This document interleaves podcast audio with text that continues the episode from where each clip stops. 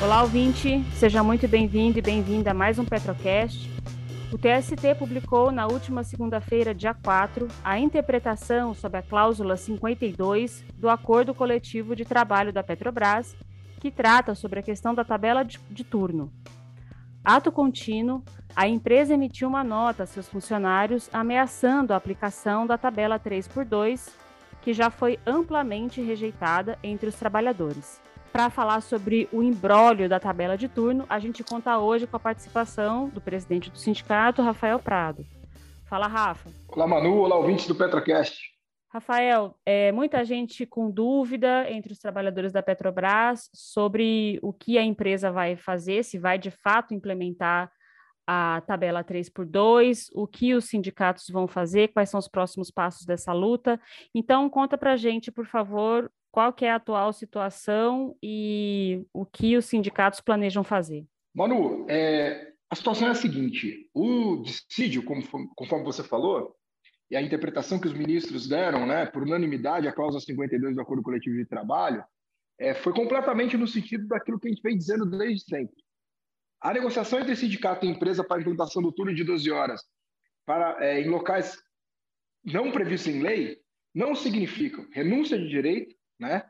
É, renúncia ao direito de ação individual e renúncia ao direito de ação coletiva. E não permite à Petrobras é, exigir dos trabalhadores um acordo adicional no intuito de colocar uma cláusula que é, vá nesse sentido. Então, desse ponto de vista, é, a gente entende que o TST deu razão ao sindicato. O que, que acontece? A Petrobras, de maneira arbitrária, sem negociação, sem dialogar com os sindicatos, né, no mesmo dia da publicação da acórdão, a partir de uma interpretação bastante duvidosa daquilo que está escrito, enviou um e-mail, certo, para os trabalhadores, é, reforçando a minuta que ainda contém a cláusula, que nós é, achamos que é a cláusula de chantagem, né? parágrafo 2 da cláusula 4, onde está é, tá lá colocado uh, reconhecimento da legalidade da tabela anterior, e dizendo que, sem assinar esse acordo, não tem como aplicar 12 horas. Primeiro que isso é uma mentira. Né? O próprio acordo não deixa claro. Né? Ao interpretar a cláusula 52, o, os ministros do TSE disseram que ela é suficiente para a implantação do turno de 12 horas, desde que o sindicato tenha concordância.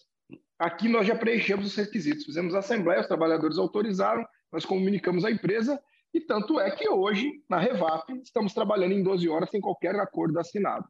Né? E não temos mais a liminar do sindicato da Covid.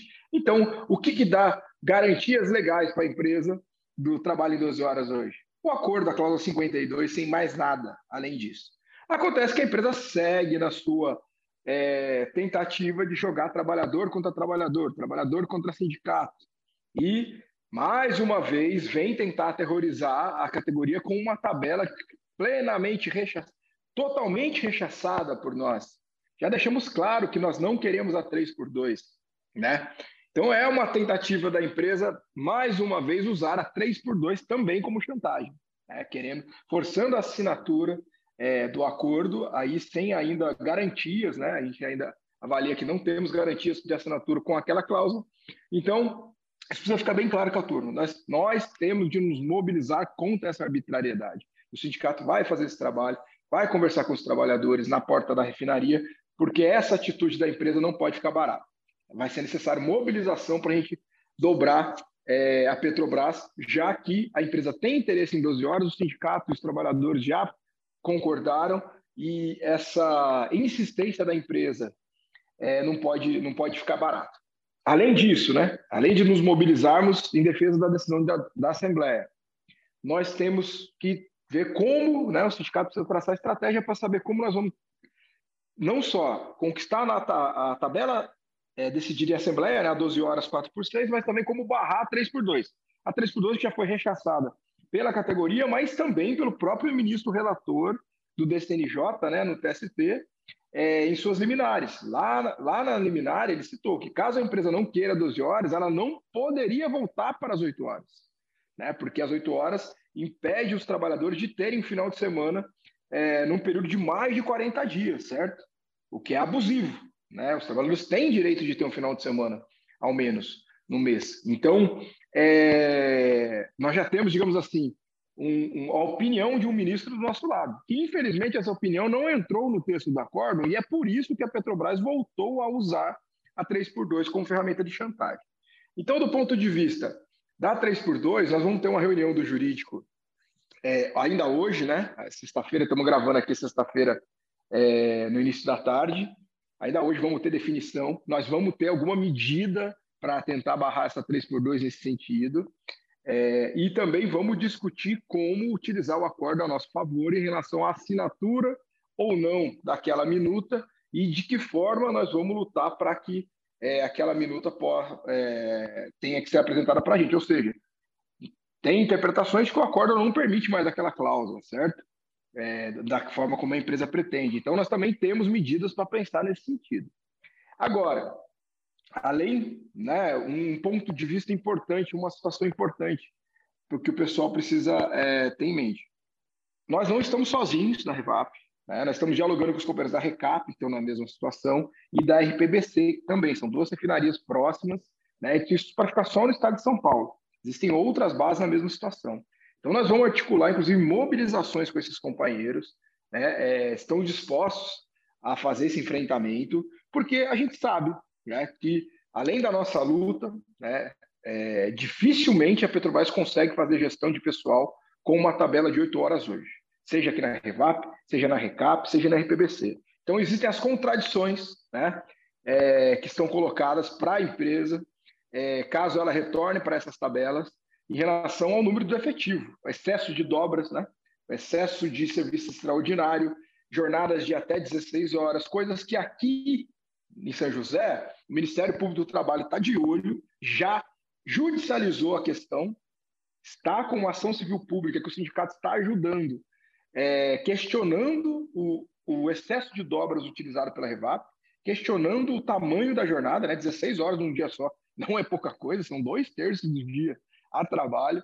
Então, caso a empresa realmente queira voltar para 8 horas, né, e, e com a 3 por 2, nós vamos ter que usar isso a nosso favor. Como se sustenta isso? Né? À luz desse impedimento, desse questionamento que o MPT e nós estamos fazendo é, quanto ao uso indiscriminado de jornadas extenuantes e dobra de turno. Então, é entender que estamos aqui no jogo, no jogo de xadrez, né? temos que, do ponto de vista político, nos mobilizarmos, acelerar nossa mobilização em unidade com os companheiros da RBBC, da RECAP, mas também ter paciência, que temos coisa para fazer contra esse e-mail enviado pela empresa no dia 4, né, segunda-feira passada. Temos coisa para fazer, a, essa interpretação unilateral da empresa, ela não diz tudo sobre o que está ocorrendo. E certamente nós vamos responder à altura. Então, pedir para a turma aí bastante paciência, que o sindicato vai, certo, é, com certeza, responder a isso e vamos precisar da categoria para, ao fim e ao cabo, vencer essa batalha. Nós vamos trabalhar na Assembleia escolhida pelos, na tabela escolhida pelos trabalhadores em Assembleia. É essa é a nossa luta e nós vamos vencer.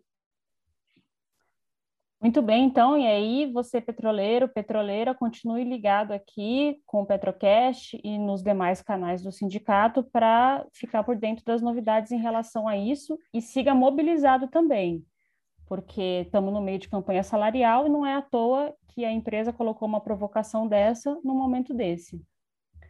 Rafael, outro tema que a gente vai tratar aqui hoje é sobre a Transpetro, que segue aí é, com seus ataques em relação à retirada do adicional de gasoduto e na mudança da ênfase.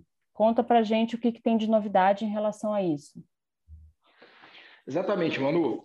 É, nós temos aí nos reunido com os trabalhadores e trabalhadoras da Transpetro aqui na nossa base, né? Mas é uma questão que não é só local, é uma questão é, corporativa, então envolve toda a força de trabalho da Transpetro atingida por essa medida. E essa semana, né, nós tivemos uma reunião com a Transpetro é, para tratar do tema. Essa reunião foi muito reveladora das intenções da empresa, tanto para a resolução do adicional de gasodutos no atual acordo coletivo e também colocando alguns limites né, para negociação que está em curso também com a Transpetro, né? Você citou bem aí a campanha reivindicatória, Petrobras, Transpetro, é, TBG, é, PBio, então aí é, isso no âmbito da FNP, né? Aqui no nosso sindicato Petrobras e Transpetro. É, o que, que me pareceu?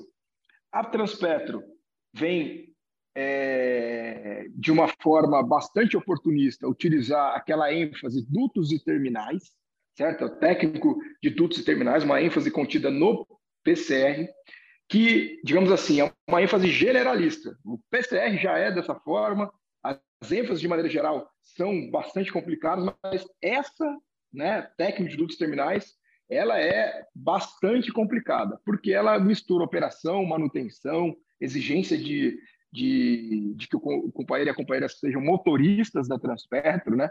Tem isso lá também, ou seja, é uma ênfase que coloca uma série de atribuições, né? Ela acumula atribuições sem qualquer contrapartida financeira.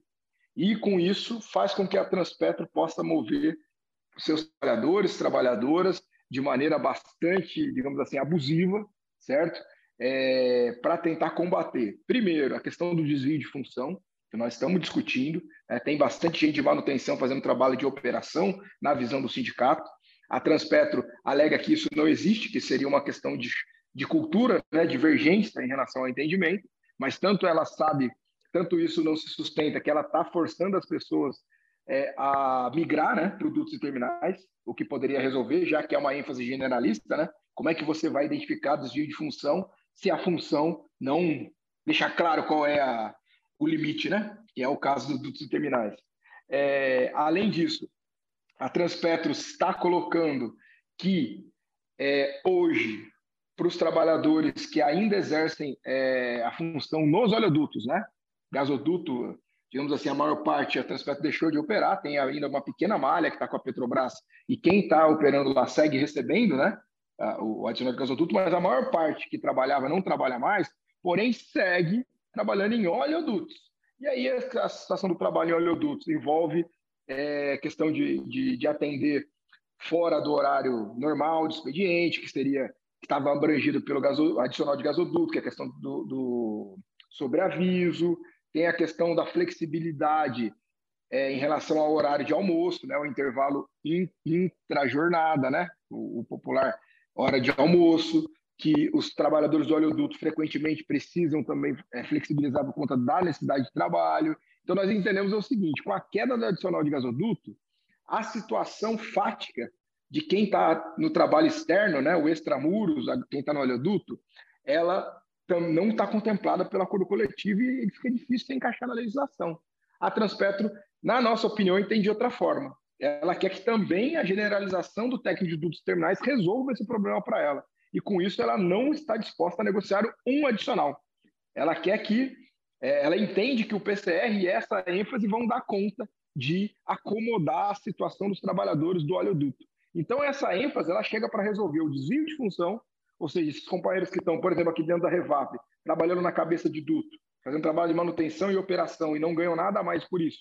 A, a Transpet entende que essa ênfase é, vai resolver e a Transpetro entende que essa ênfase também vai resolver a questão de quem está extramuros. Então, ela mataria, digamos assim, dois coelhos com uma cajadada só e se nega a negociar o adicional de gasoduto com a categoria. Então, o cenário para negociação, seja agora, seja do dentro da campanha reivindicatória, eu digo agora porque tem uma cláusula né, do atual ACT que exige essa negociação é, e a Transpetro não quer cumprir, é, é esse, da Transpetro impor uma ênfase é, que, em tese, resolveria todos os problemas dessa reorganização das atividades da empresa à luz da nova, da nova, digamos assim, daquilo que está disponível hoje na mão da Transpetro, que os gasodutos saíram né, com a privatização, então eles estão tentando economizar, para falar um português bem claro, né? Estão querendo economizar nas costas dos trabalhadores para compensar a perda de receita, deixando de negociar o adicional e criando uma ênfase que mistura operação, manutenção e faz com que a Transpetro é, acumule responsabilidade nas costas do trabalhador e da trabalhadora sem qualquer contrapartida. Então, nós também vamos discutir isso nos jurídicos da FNP, nós também vamos discutir isso né, dos sindicatos da FNP, vamos discutir é, o questionamento a essa, essa medida, mas é fundamental que a, a galera saber que a mobilização dos trabalhadores da empresa que estão são atingidos, todo mundo durante essa negociação de ACT, enfim, vai ser fundamental. Então, nós vamos travar esse debate, vamos marcar procurar a nossa base aqui para fazer uma reunião. Vamos levar essas informações aí para todos os companheiros é, da FNP para a gente poder se articular. E essa é uma batalha, né? Contra essa ênfase generalista da Transpetro, que pretende é, é, camuflar o desvio de função, pretende botar um ponto final nos adicionais para quem trabalha extramuros, a gente vai precisar de muita luta também. Muito bem, a gente segue por aqui acompanhando a situação e trazendo informes, novidades, sempre que tiver alguma atualização em relação a isso. E o Petrocast de hoje fica por aqui. Eu sou Manuela Moraes, jornalista do sindicato. Até a próxima!